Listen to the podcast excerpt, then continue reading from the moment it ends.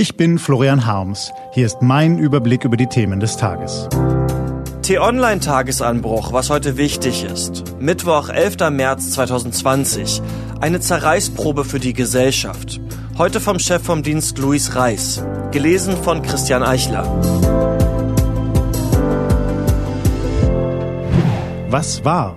Mit jedem Tag breitet sich das Coronavirus in Europa weiter aus und die Einschränkungen werden größer. Gestern wurden bundesweit wieder mehr als 200 neue Fälle nachgewiesen.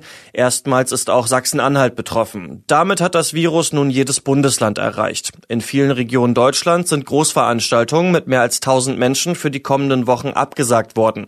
Fußballspiele werden vor leeren Tribünen stattfinden, vielleicht sogar bei der EM. Theatersäle geschlossen bleiben und Messen abgesagt. International wird das Reisen eingeschränkt. Einige Länder, wie beispielsweise Israel oder Russland, lassen auch Deutsche nur noch nach einer zweiwöchigen Quarantäne einreisen.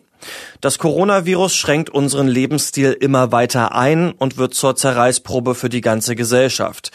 Verzichten wir möglicherweise Wochen oder Monate lang auf Großereignisse und Reisen, die Perspektive auf dieses Problem kann sehr unterschiedlich sein. Für einen jungen Menschen ohne Vorerkrankung mögen die derzeitigen Schutzmaßnahmen völlig überzogen wirken.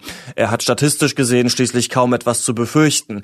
Wer aber alt ist oder an Vorerkrankungen leidet, für den kann das Coronavirus eine lebensgefährliche Bedrohung sein. In den sozialen Netzwerken sind die Emotionen kaum noch zu bremsen. Auf der einen Seite stehen zum Beispiel Fußballfans, die sich maßlos über Spiele unter Ausschluss der Öffentlichkeit aufregen.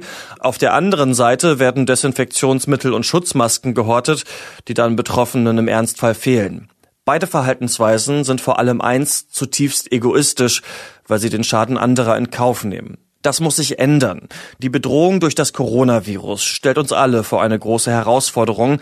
Sie testet das Miteinander. Nur wenn wir umdenken und mehr Rücksicht aufeinander nehmen, können wir die Ausbreitung verlangsamen und viele Todesfälle in kurzer Zeit verhindern.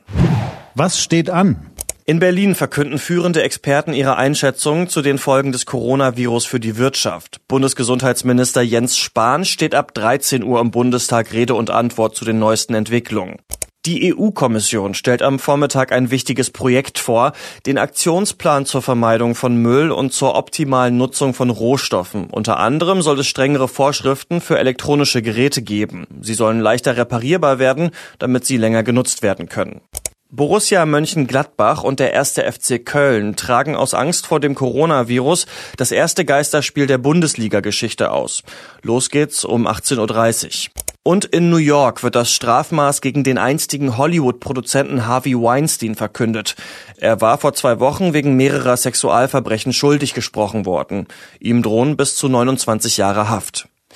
Das war der T-Online-Tagesanbruch vom 11. März 2020.